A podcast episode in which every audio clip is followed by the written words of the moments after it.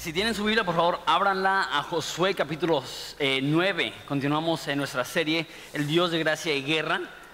Josué capítulo 9, si es la primera vez que nos visitas, mi nombre es Jonathan Pastor aquí. Lo que hacemos es que estudiamos libros de la Biblia de principio a fin. Ahorita estamos eh, a, medio estudio del libro de, Josué, entonces si, lo tienes, abre y es el tercer, el sexto, perdón, libro de la Biblia, entonces ahí vamos a estar un tiempo.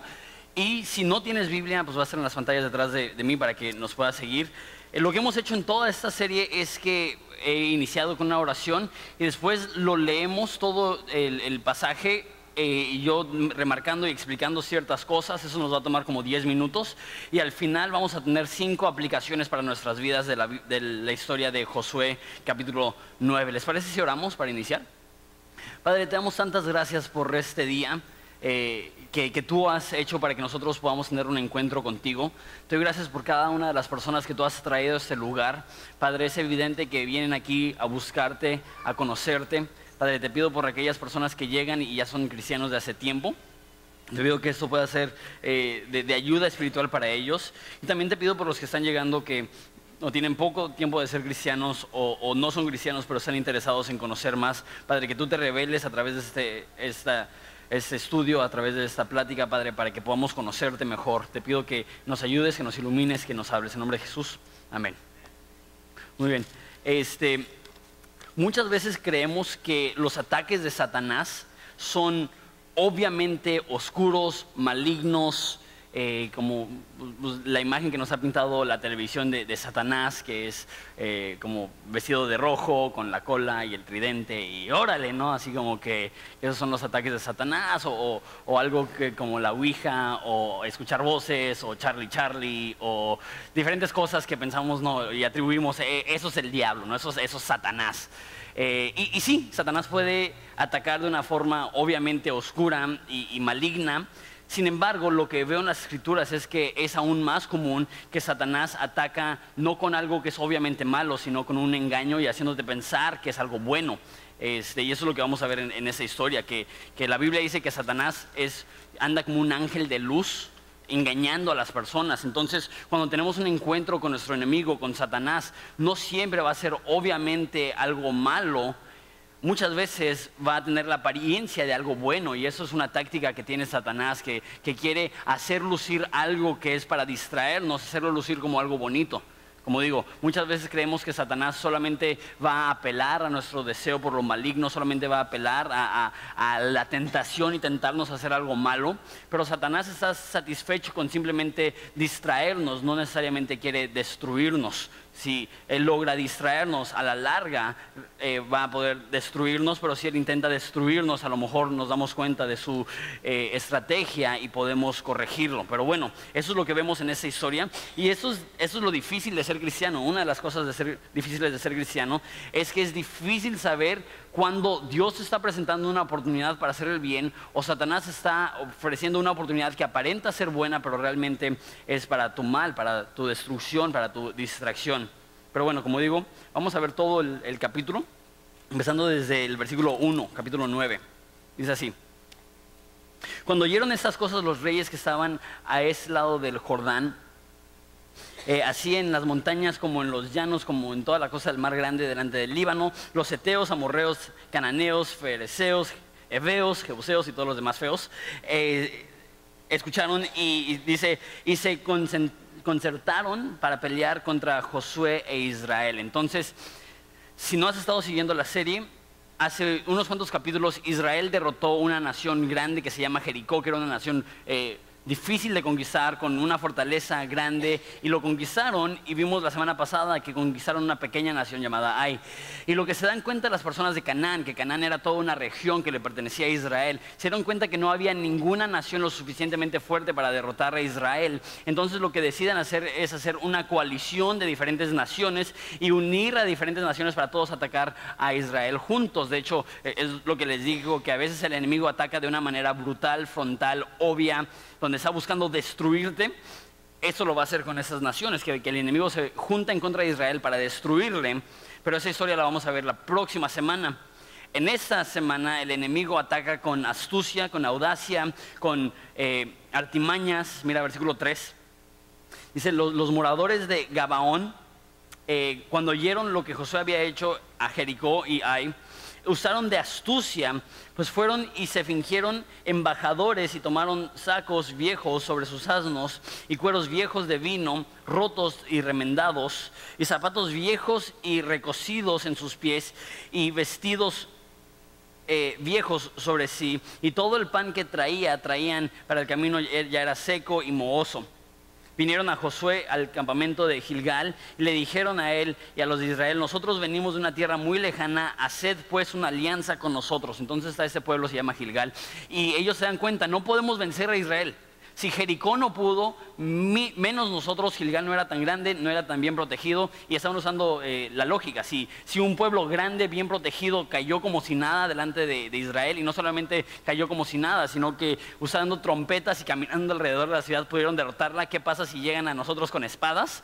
Eh, entonces dicen, vamos a engañarlos. Vamos a pretender que somos de una tierra muy lejana, vamos a usar ropa vieja, vamos a, poner sobre nuestros eh, asnos, vamos a poner, ¿cómo se llama? los asientos ya viejos, vamos a tener donde bebemos, que es los odres, donde bebemos el vino, ya va a ser viejo, ya va a ser remendado, o sea, lo, van, a, lo van a coser, las sandalias, como si hubieran caminado por miles y miles de kilómetros, y vamos a llegar y vamos a decir que somos una nación distante, lejana, que solamente escuchamos de ellos y, y, por temor a ellos de que algún día puedan llegar a nuestra nación, queremos hacer una alianza con ellos.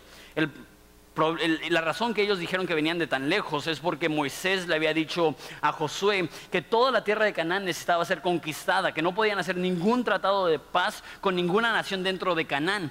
Pero afuera de Canaán, si quieren tener más influencia o más poder o, más, este, o una nación más grande, no dijo nada.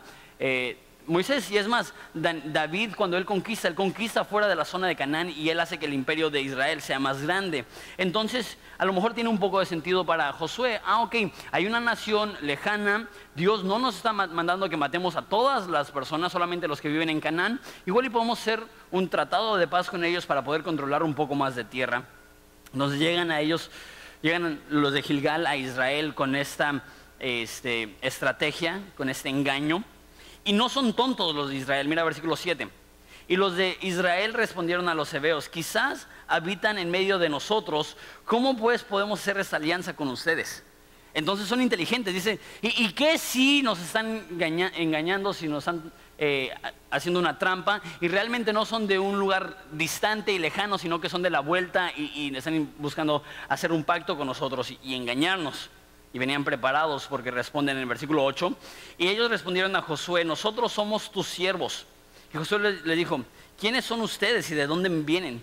Y ellos respondieron, tus siervos han venido de una tierra muy lejana por causa del nombre de Jehová, tu Dios, que hemos oído su fama y todo lo que hizo en Egipto y todo lo que hizo a los dos reyes de los amorreos que estaban al otro lado del Jordán, a Seón, rey de Esbón, y a Og, rey de Basán, que estaban en Astarot. Entonces, antes de entrar a la tierra prometida ya habían tenido dos guerras. Eso había sido años antes. Entonces, no mencionan la guerra en Jericó y no mencionan eh, la guerra en Haití, en Haití, eh, en Ai, porque si hubieran mencionado esas, hubieran sabido, ah, ok, no, no eres de una nación lejana, porque ¿cómo hubieras escuchado entonces de esas guerras recientes? Entonces son muy astutos y dicen, escuchamos de lo que Dios hizo en, en Egipto hace 40 años. Y escuchamos lo que Dios hizo ante el rey de de Basán y el rey de Esbón hace varios años. Y cuando supimos que ustedes eh, son un pueblo fuerte, tuvimos miedo y enviamos para que tuviéramos este tratado. Como digo, esas personas habían eh, hecho un buen plan para engañarlos. Versículo 11. Por lo cual nuestros ancianos y todos los moradores de nuestra tierra nos dijeron, tomad vuestras manos provisión para el camino e id al encuentro de ellos y decirles, nosotros somos vuestros siervos, haced alianza con nosotros. Este nuestro pan lo tomamos caliente de nuestras casas para el camino el día que salimos para venir a ustedes y helo aquí ya seco y mozo. Es una vil mentira porque están a, días de distancia y el pan no era, no era que, lo llevaron caliente desde, su casa, sino que lo, lo, habían llevado así para engañarlos. Versículo 13 dice, y estos eh, cuernos de vino también los hemos llenado los llenamos nuevos y helos aquí ya rotos. También esos nuestros vestidos y nuestros zapatos ya están viejos a causa de lo muy, de lo muy largo del camino. Y los hombres de Israel tomaron las provisiones y no consultaron a Jehová. Entonces ven esas evidencias, ok, el pan está viejo, los zapatos están viejos, la ropa está vieja, y les creen, y esa es la, frase clave, eso, es lo que nos demuestra cuál fue el problema con, con el pueblo de Israel. El versículo 14 dice, y no consultaron a Jehová. Es el mismo problema que sucedió en Ai cuando atacaron sin consultar a Dios. Nada más ellos dijeron, pues Ai es un pueblo pequeño, los podemos conquistar sin ningún problema. No consultan a Dios y van directo a la guerra. Aquí hacen exactamente lo mismo. Es un pueblo lejano, nada perdemos, al contrario, nos ayuda a tener un poco más de poder, e influencia y tamaño, y va, aceptan el, trato de paz, dice versículo 15. Y Josué hizo paz con ellos y celebró con ellos alianza, alianza, concediéndoles la vida, y también juraron los príncipes de la congregación. Versículo 16. Pasados tres días después de que hicieron alianza con ellos, oyeron que eran sus vecinos y que habitaban en medio de ellos. ¿Se imaginas ese momento de, oh, no puede ser, ¿no? Nos engañaron, nos tomaron el pelo viven cerca, viven a, poco tiempo de distancia. Versículo 17. Y salieron los hijos de Israel y el tercer día llegaron a las ciudades de ellos, que eran las ciudades de, Gabaón, eh, Cafira, Berot, Quitar, Jearim. Entonces llegan a esas ciudades y no los mataron los hijos de Israel por cuanto los príncipes de la congregación habían jurado por Jehová, el Dios de Israel, y toda la congregación murmuraba en contra de los príncipes. Entonces llegan a, Gilgal y ven, no, no, puede ser, nos engañaron. Y ellos querían matarlos, porque Dios había mandado que mataran todos los pueblos de Canaán. Sin embargo, dicen, hicimos una promesa, les juramos que no los íbamos a, lastimar, al contrario, que iba a haber un tratado de alianza, que les íbamos a proteger. Y dice que que la congregación murmuraba en contra de los príncipes, o sea que, el pueblo de Israel decía, no, ¿qué importa si hicimos un trato? Ellos nos engañaron y eso invalida el trato. Si hubieran sido honestos, pues hubiéramos respetado nuestro trato, pero el hecho que ellos nos mintieron, pues los matamos y ya, es lo que está diciendo el pueblo de Israel. Mas todos los príncipes respondieron a la congregación, nosotros hemos jurado por Jehová, Dios de Israel, por tanto no les podemos tocar.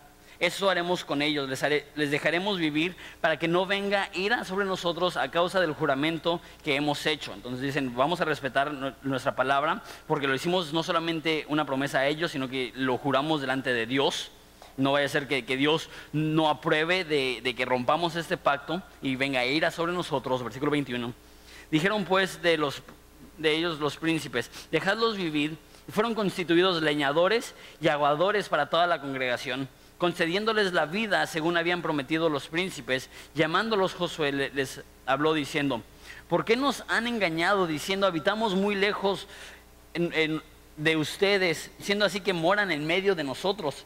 Ahora pues malditos son y no dejará de haber entre ustedes siervos eh, quien corte la leña, quien saque el agua para la casa de mi Dios. Entonces le dicen, ustedes van a ser malditos y su maldición va a ser que son esclavos que van a tener que cortar la leña para los sacrificios y van a tener que traer agua. En, el templo habían muchas cosas que se hacían con leña, los sacrificios habían un chorro de sacrificios y también necesitaba haber pureza eh, físicas se tenían que lavar, se tenían que lavar las manos, se tenían que lavar el cuerpo, se tenían que lavar los sacrificios. Entonces esas personas iban a ser los que iban a traer la leña e iban a traer el agua.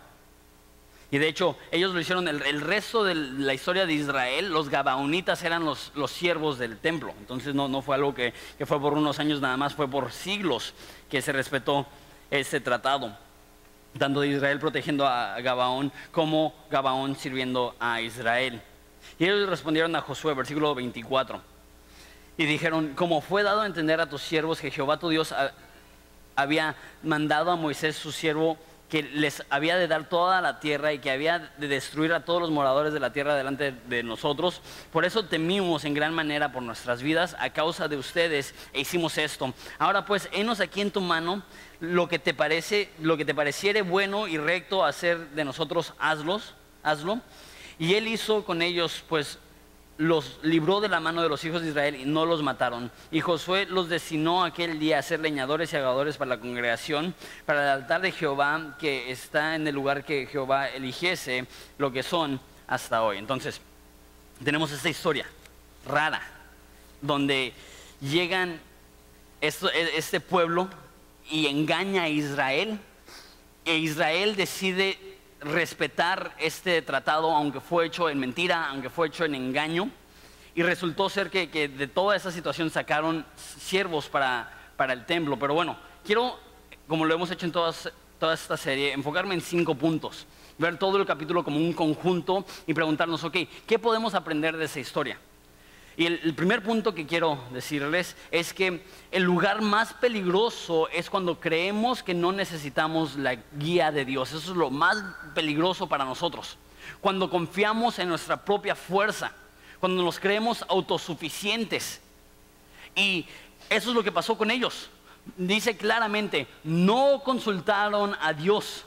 Se pudieron haber librado de este engaño y de fallarle a Dios si hubieran consultado a Dios. Y eso es lo, lo, difícil y lo raro. Ellos vieron esto como cualquier cosita. Ah, sí, pues, pues ni al caso, son de una tierra lejana, no, no nada que ver conmigo, no tienen nada que ver con, nosotros. Sí, vamos a hacer un tratado de paz, a fin de cuentas nos va a ayudar a ser más influyentes. Y, por no consultarlo a Dios, y eso es lo, lo, que, lo que debería de alarmarnos. No sabemos cuáles decisiones son las decisiones que realmente importan.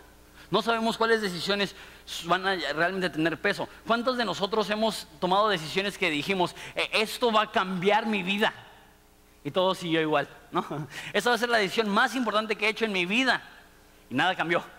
¿Y cuántos de nosotros ante una decisión más pequeña decimos, ah, eso no es nada? Y resulta cambiar el curso y el rumbo de nuestras vidas. A lo mejor un ejemplo para que entiendan este concepto. Eh, eso no fue mi caso, pero conozco muchas personas que por ir a un evento que no querían ir, conocieron a su cónyuge. ¿no? Y, te pones a pensarlo, ¿qué si no hubiera ido?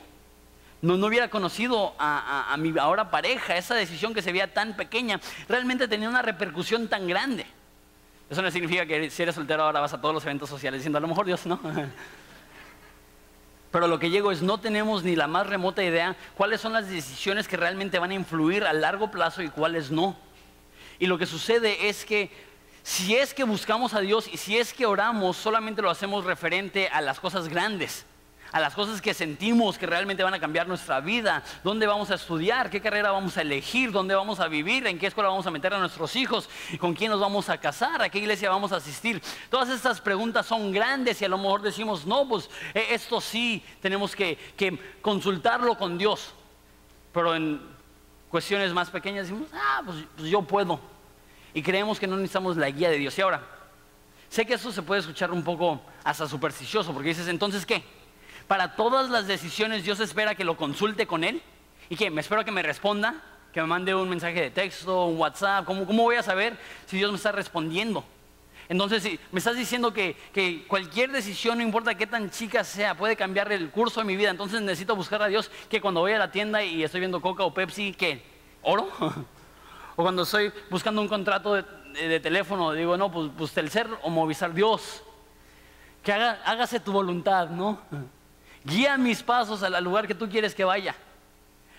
Y, decimos, no, pues eso se escucha raro, supersticioso. Obviamente no tenemos que consultar a Dios para las, las cosas pequeñas. Lo que yo diría, consultamos a Dios no porque creemos que Dios va a contestar con una voz audible. Toma Coca-Cola. No, ah, gracias, ¿no? Y lo sacas del refri. Escógete el cel, gracias, me da el plan, ¿no? Rara vez Dios responde audiblemente y rara vez Dios responde en el momento a nuestras oraciones. Entonces, ¿por qué hace mención y no buscaron a Dios? ¿Sabes lo que creo? Una vida de oración a lo mejor no te consigue respuestas en el momento, pero sí te pone en el lugar correcto para tomar las decisiones más prudentes. Cuando consultas con Dios, a lo mejor no te da la respuesta a lo mejor no vas a abrir la Biblia y va a decir, cásate con Elena. Ah, gracias Señor. No, no, no, no va a decir eso. Pero cuando pasas tiempo en oración y cuando pasas tiempo delante de la presencia de Dios, es cuando puedes estar en el estado de mente correcto para tomar las decisiones más sanas. No estoy diciendo que si oras siempre te va a ir bien, pero sí estoy diciendo que si oras te va a ir mejor. Sí estoy diciendo que te vas a librar de un chorronal de cosas que te van a causar dolor y tragedia y distracción si fuéramos personas de oración. Vamos a Dios y oramos sin importar qué tan pequeño sea. Y a lo mejor sí estoy exagerando porque no, no estoy diciendo ora antes de elegir si va a ser Fanta de fresa o Fanta de naranja. Pero sí estoy diciendo, la Biblia dice orad sin cesar. Debemos de estar en todo momento hablando con Dios y eso nos va a poner en el estado de mente y corazón correcto para tomar decisiones que le van a glorificar.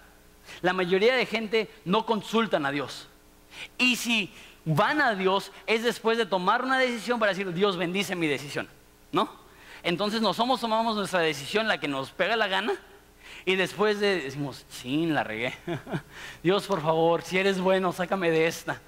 Y vemos a Dios como si fuera un paramédico que te saca del apuro, un paramédico que solamente se acude en momentos de emergencia, en vez de verlo como lo que dice la Biblia, que es un consejero, que es un consejero, alguien que te guía, Dios no es un paramédico que llega solamente cuando tienes emergencia, eh, es un consejero que te guía en toda la vida para evitarte la mayor cantidad de emergencias posibles. Como alguien dijo una vez, es mejor construir un cerco en la cima de un barranco que un hospital abajo del barranco, ¿no? Es mejor proteger para no caer que dedicarte a ayudar a los que han caído. Hacemos las dos cosas. Queremos, si tú estás aquí y tú has devastado tu vida por decisiones malas, estamos para servirte sabemos que somos humanos, que la regamos, que metemos la pata, que, ofendemos a Dios, que hacemos un chorro de cosas que no debemos hacer. Y si tú estás aquí y tú te sientes, no, pues si esa iglesia entonces es para la gente que solamente consulta a Dios, pues no hay lugar para mí. No se trata de eso, te recibimos con mucho gusto. Pero no queremos ser un lugar solamente que estamos resolviendo problemas, sino evitándolos.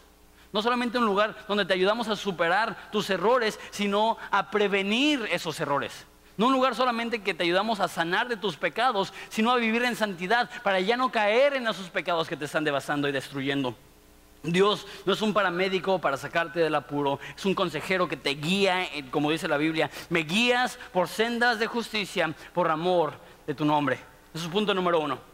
El lugar más peligroso en el que puedes estar es creer que no necesitas la guianza de Dios, no necesitas el apoyo de Dios, no necesitas consultar a Dios. Debemos de ser personas de oración, así de fácil. ¿Cuántas decisiones tontas no hubiéramos tomado si solamente hubiéramos tomado un tiempo para orar antes de haberlas tomado? Punto número dos. Ese es a lo mejor un poquito más complicado. Eh, necesitamos cumplir nuestras promesas. La razón que digo que es un poco complicado es que hay un debate entonces, ¿hicieron bien o hicieron mal?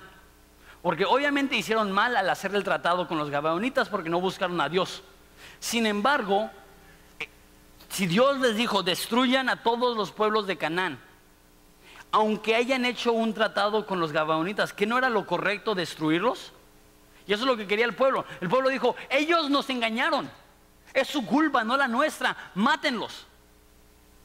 Y hay personas que creen que sí, los debieron de haber matado porque Dios dijo que maten a todos. Pero lo que hicieron ellos, lo que decidió Josué y lo que decidieron los líderes es no, si prometimos algo, vamos a cumplir nuestra promesa, porque no solamente se lo prometimos a ellos, se lo prometimos a Dios.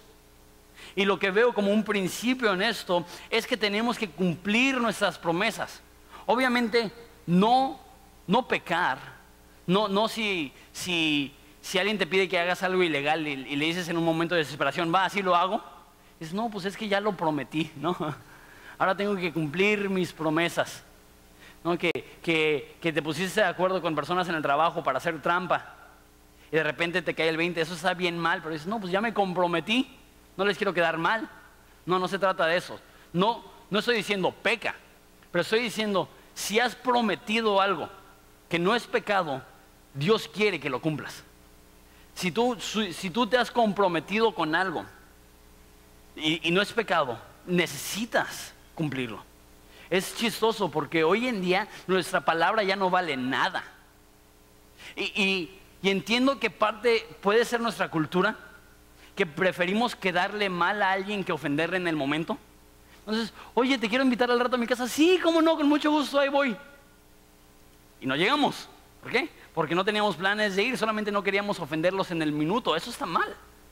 Tu palabra debe de tener peso, tu palabra debe de ser honrada, tu palabra debe de ser, debe de, ser respetada por ti primeramente. La forma que lo dice Jesús es que tu sí sea sí y tu no sea no. Y hay personas que se han comprometido con cosas que, a lo mejor no es lo, más prudente y a lo mejor es lo que, algo que no quieres hacer. Pero a fin de cuentas, tu palabra necesita contar, necesita valer.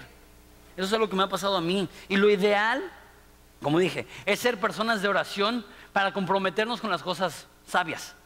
Algo me pasó hace un tiempo este, aquí en Ensenada que fui a un, congreso de, jóvenes y tenía un viaje a visitar con mi esposa, a su hermana, mi, cuñada. Fuimos a, ella vive en Utah y íbamos a regresar el jueves y me invitaron a, compartir en un campamento el viernes. Y yo dije, ah, pues sí llego, no, no. Lo sabio hubiera sido decir, ¿sabes qué? Si voy a venir desde allá está muy complicado y no quiero quedarles mal. Y dicho y hecho, se me descompuso el carro. Alguien de Ensenada tuvo que ir por mí, Joel. No sé si estás, Joel, me salvaste la vida, te amo. Este, Joel tuvo que ir hasta Utah a recogerme. Y llegamos barridos a, la conferencia, gracias a Dios.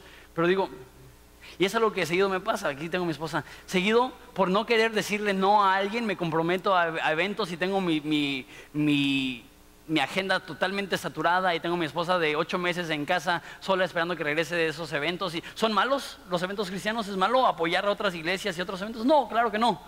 Pero también necesitamos usar prudencia. Pero si no usas de prudencia, necesitas, necesitas ser fiel a lo que dijiste, necesitas cumplir con tu promesa. Y a lo mejor dices, pero dame un ejemplo tangible. A lo mejor el ejemplo más tangible que te puedo dar no te va a gustar, pero te lo voy a dar. Esta palabra dice que hicieron un pacto, hicimos un pacto con ellos, hicimos un pacto con Dios. Esa es la misma palabra que la Biblia usa eh, de, pasta a pasta para hablar de un matrimonio. Se llama del pacto matrimonial. De hecho, en, Proverbios 2 dice que aquellas mujeres que abandonan a sus esposos, dice que se olvidan de su pacto con Dios. Y dice lo mismo en, en Malaquías capítulo 2, dice que olvidan su pacto con Dios. El matrimonio no solamente es una promesa humana horizontal, es una promesa divina vertical en la cual tú le estás prometiendo no solamente a un humano, le estás prometiendo a Dios mismo serle fiel a alguien. Y lo que pasa es que hay personas que decidieron mal y se casaron con una persona que no, que no es la mejor persona del mundo. Y no estoy diciendo que, bueno, el hecho que no te caiga bien tu cónyuge no es razón para dejarlos. El hecho que sea difícil estar casado con tu cónyuge no es razón para dejarlos. ¿Sabes qué?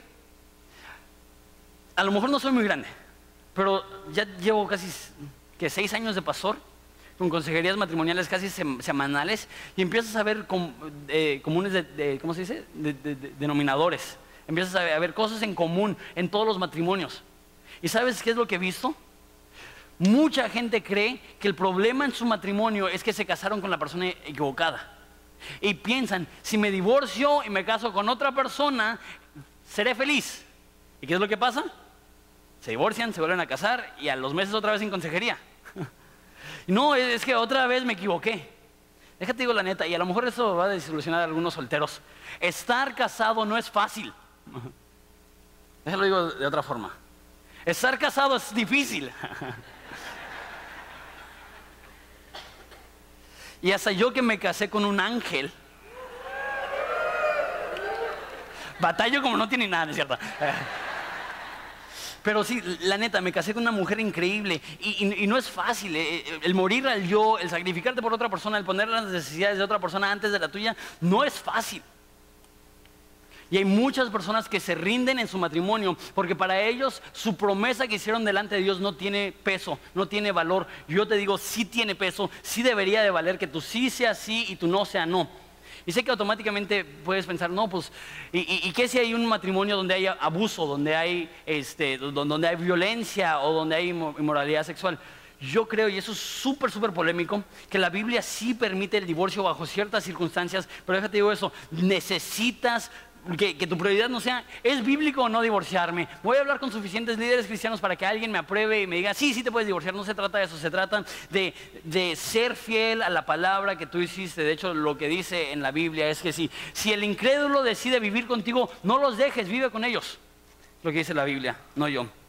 Una vez más, no estoy diciendo que nunca es aceptable un divorcio, lo que estoy diciendo es que la gran mayoría, sino casi todos los divorcios que suceden no son justificables, son simplemente personas que se dan por vencidos y si se vuelven a casar van a pasar por el mismo proceso otra vez. Necesitas cumplir con tu palabra, necesitas cumplir con las promesas que haces. Punto número tres. ¿Vamos bien? Estuvo medio fuerte eso, ¿no? Pero bueno. Punto número tres. Y, la forma que lo escribí, estoy tomando la misma palabra que usó eh, Josué. Se escucha duro, pero ahorita lo resuelvo. Es mejor ser un maldito y ser parte del pueblo de Dios que ser dichoso estando fuera. Josué le dijo, maldito serás y tú vas a trabajar en la iglesia. Yo veo eso. Yo trabajo en la iglesia. ¿Qué estás diciendo, Josué? No, y todos los que trabajan. ¿Cómo, que el ser un leñador y un aguador para Dios es una maldición? Lo que está diciendo no es una maldición servir a Dios, porque los levitas y, y los sacerdotes todos servían a Dios con gusto. La maldición era, tú querías un tratado de paz, no vas a tener un tratado de paz, tú ahora serás nuestros siervos y nuestros esclavos y seguirán, como dije, siendo esclavos por siglos. Eso sí es una maldición. Sin embargo, ellos dicen al final del capítulo, haz con nosotros lo que quieras, porque preferimos ser esclavos en la casa de Dios que estar fuera y ser enemigos. Preferimos ser malditos en la casa de Dios que ser dichosos fuera, pero esperar la destrucción que va a llegar en algún momento. En eh, la forma que lo dice David, el rey David, el salmista, dice, mejor es ser portero en la casa de Dios que un rey fuera. Portero no como Ochoa, portero como alguien que trabaja en, en la puerta. Vamos a ver el partido después de México. Espero que ganemos bien. Justicia, ¿no? Pero bueno, me distraje. Vamos México. Pero es, mejor que tengas una vida difícil y ser parte del pueblo de Dios que una vida fácil y estar fuera. Es mejor sufrir y doler y llorar y fracasar siendo parte de la familia de Dios que ser exitoso, reconocido y grande fuera. Los de Gabaón les valía qué es lo que tenían que hacer siempre y cuando, siempre y cuando fueran tomados como parte y contados como parte del pueblo de Dios. Y es muy raro que, que sea como un castigo maldito, trabaja en la casa de Dios. Pero ¿sabes qué? Aunque usa esta palabra maldito, obviamente estaba enojado porque les engañaron, pero al mismo tiempo es una bendición. Es, el pueblo de, los Gabaonitas eran paganos y ahora pueden conocer al Dios de la Biblia y ahora pueden, van a estar ahí presenciando todos los sacrificios y todos los ritos de pureza. O sea, aunque es una maldición tener que ser esclavos, es una bendición poder estar expuestos al pueblo de Dios. De, la misma forma, lo que yo veo es, tú y yo somos como los gabaonitas. ¿Tú y yo somos mentirosos? No, yo no. No, sí. Tú y yo somos mentirosos.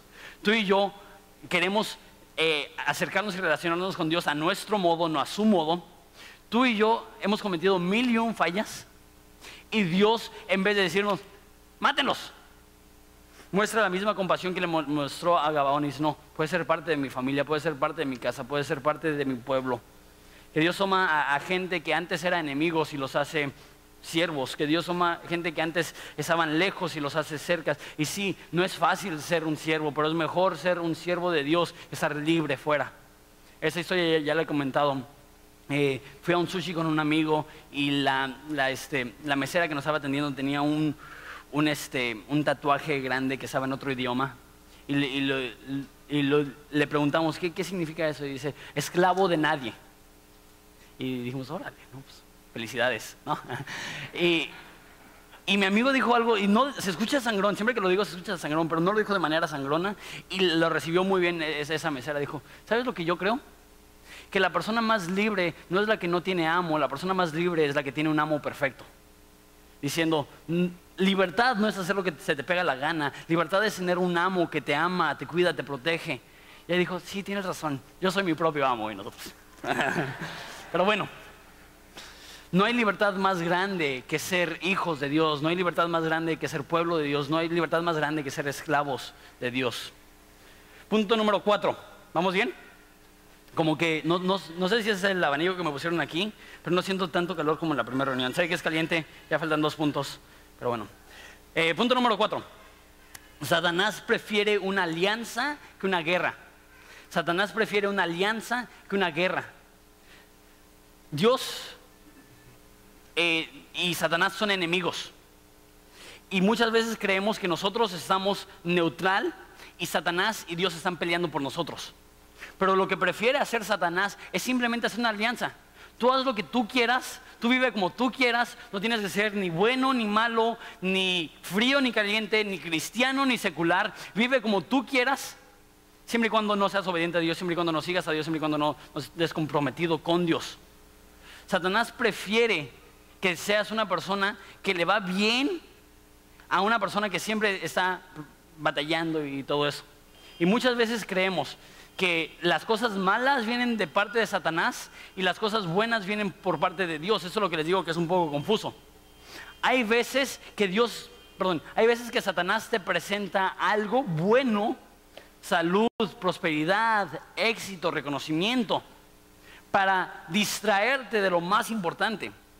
Francis Chan lo dijo de esta forma, dijo, mi mayor, temor, mi mayor temor no es el fracaso, mi mayor temor es ser exitoso en algo que no va a valer por la eternidad.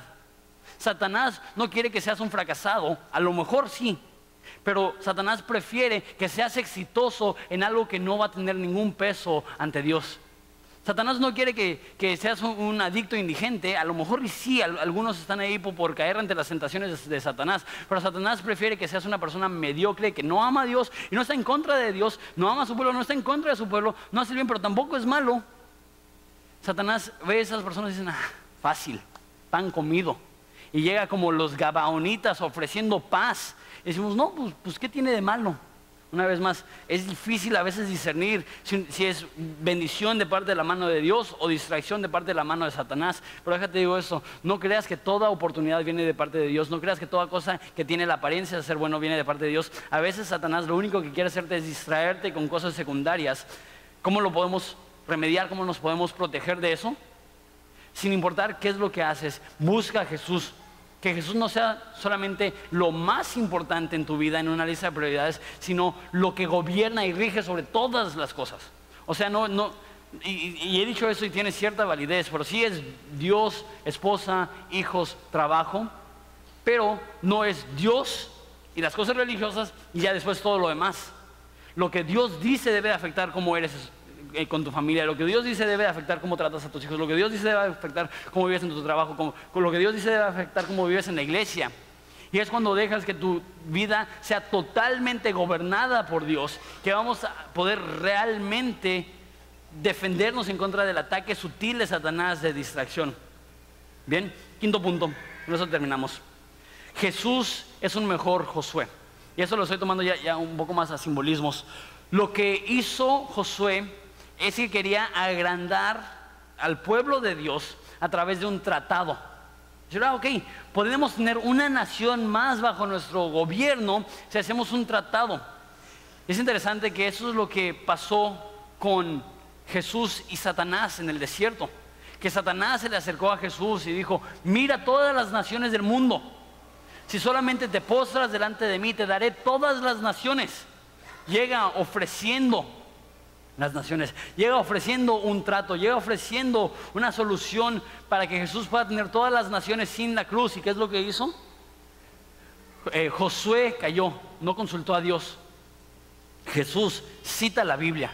Dice, detrás de mí Satanás, porque, porque adorarás solamente al Señor tu Dios, solamente a Él lo adorarás. O sea que donde Josué falló por no consultar a Dios, Jesús no falló porque Él, aunque era Dios, aún así cita la Biblia.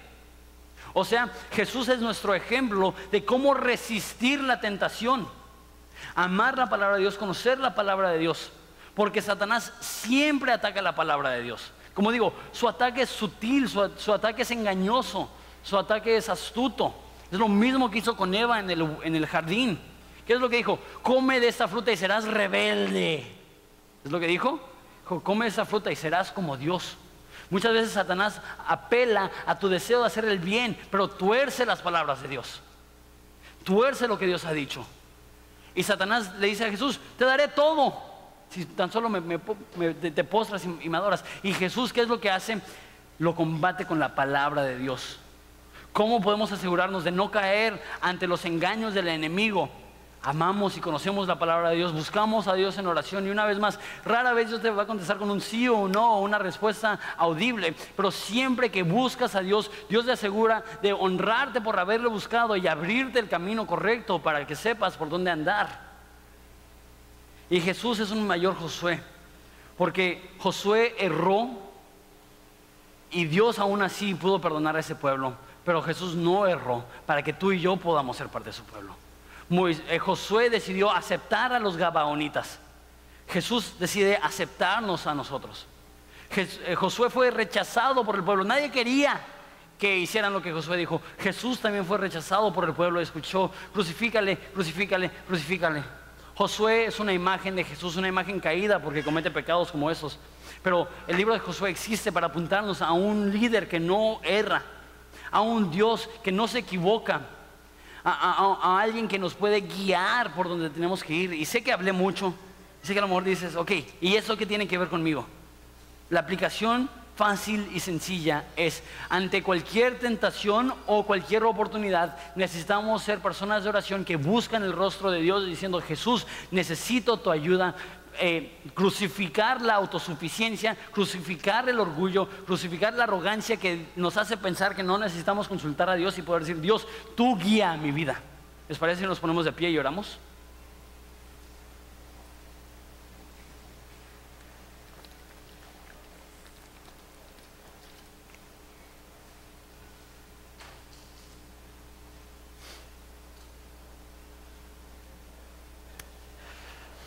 Padre, te damos tantas gracias, porque nos encanta tu palabra.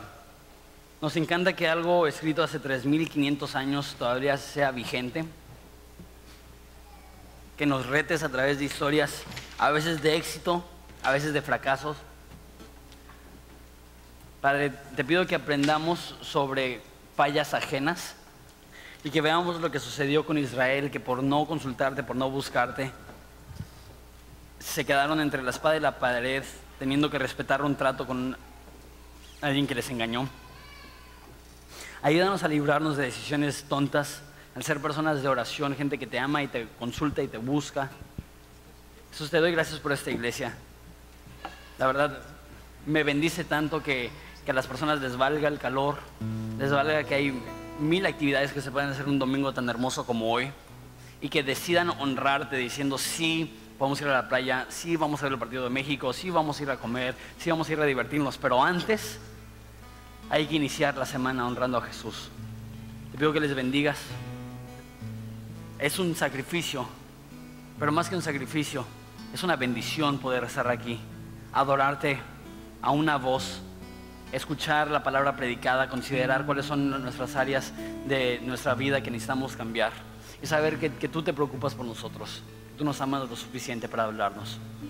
Te pido que, hagas de nosotros un pueblo que ora, que ama orar. Y te pedimos eso en nombre de tu Hijo amado. Amén. Hola, mi nombre es José Michel, soy uno de los pastores aquí en Horizonte Ensenada, encargado del Ministerio de Producción. Si este ministerio ha sido de bendición para tu vida, nos gustaría que nos mandaras tu historia. Escríbenos a horizonteensenada.gmail.com También, si quieres bendecir económicamente nuestro ministerio, puedes ir a horizonteensenada.org diagonal dar. Solo te pedimos que lo que des no interfiera con lo que hace tu iglesia. Gracias.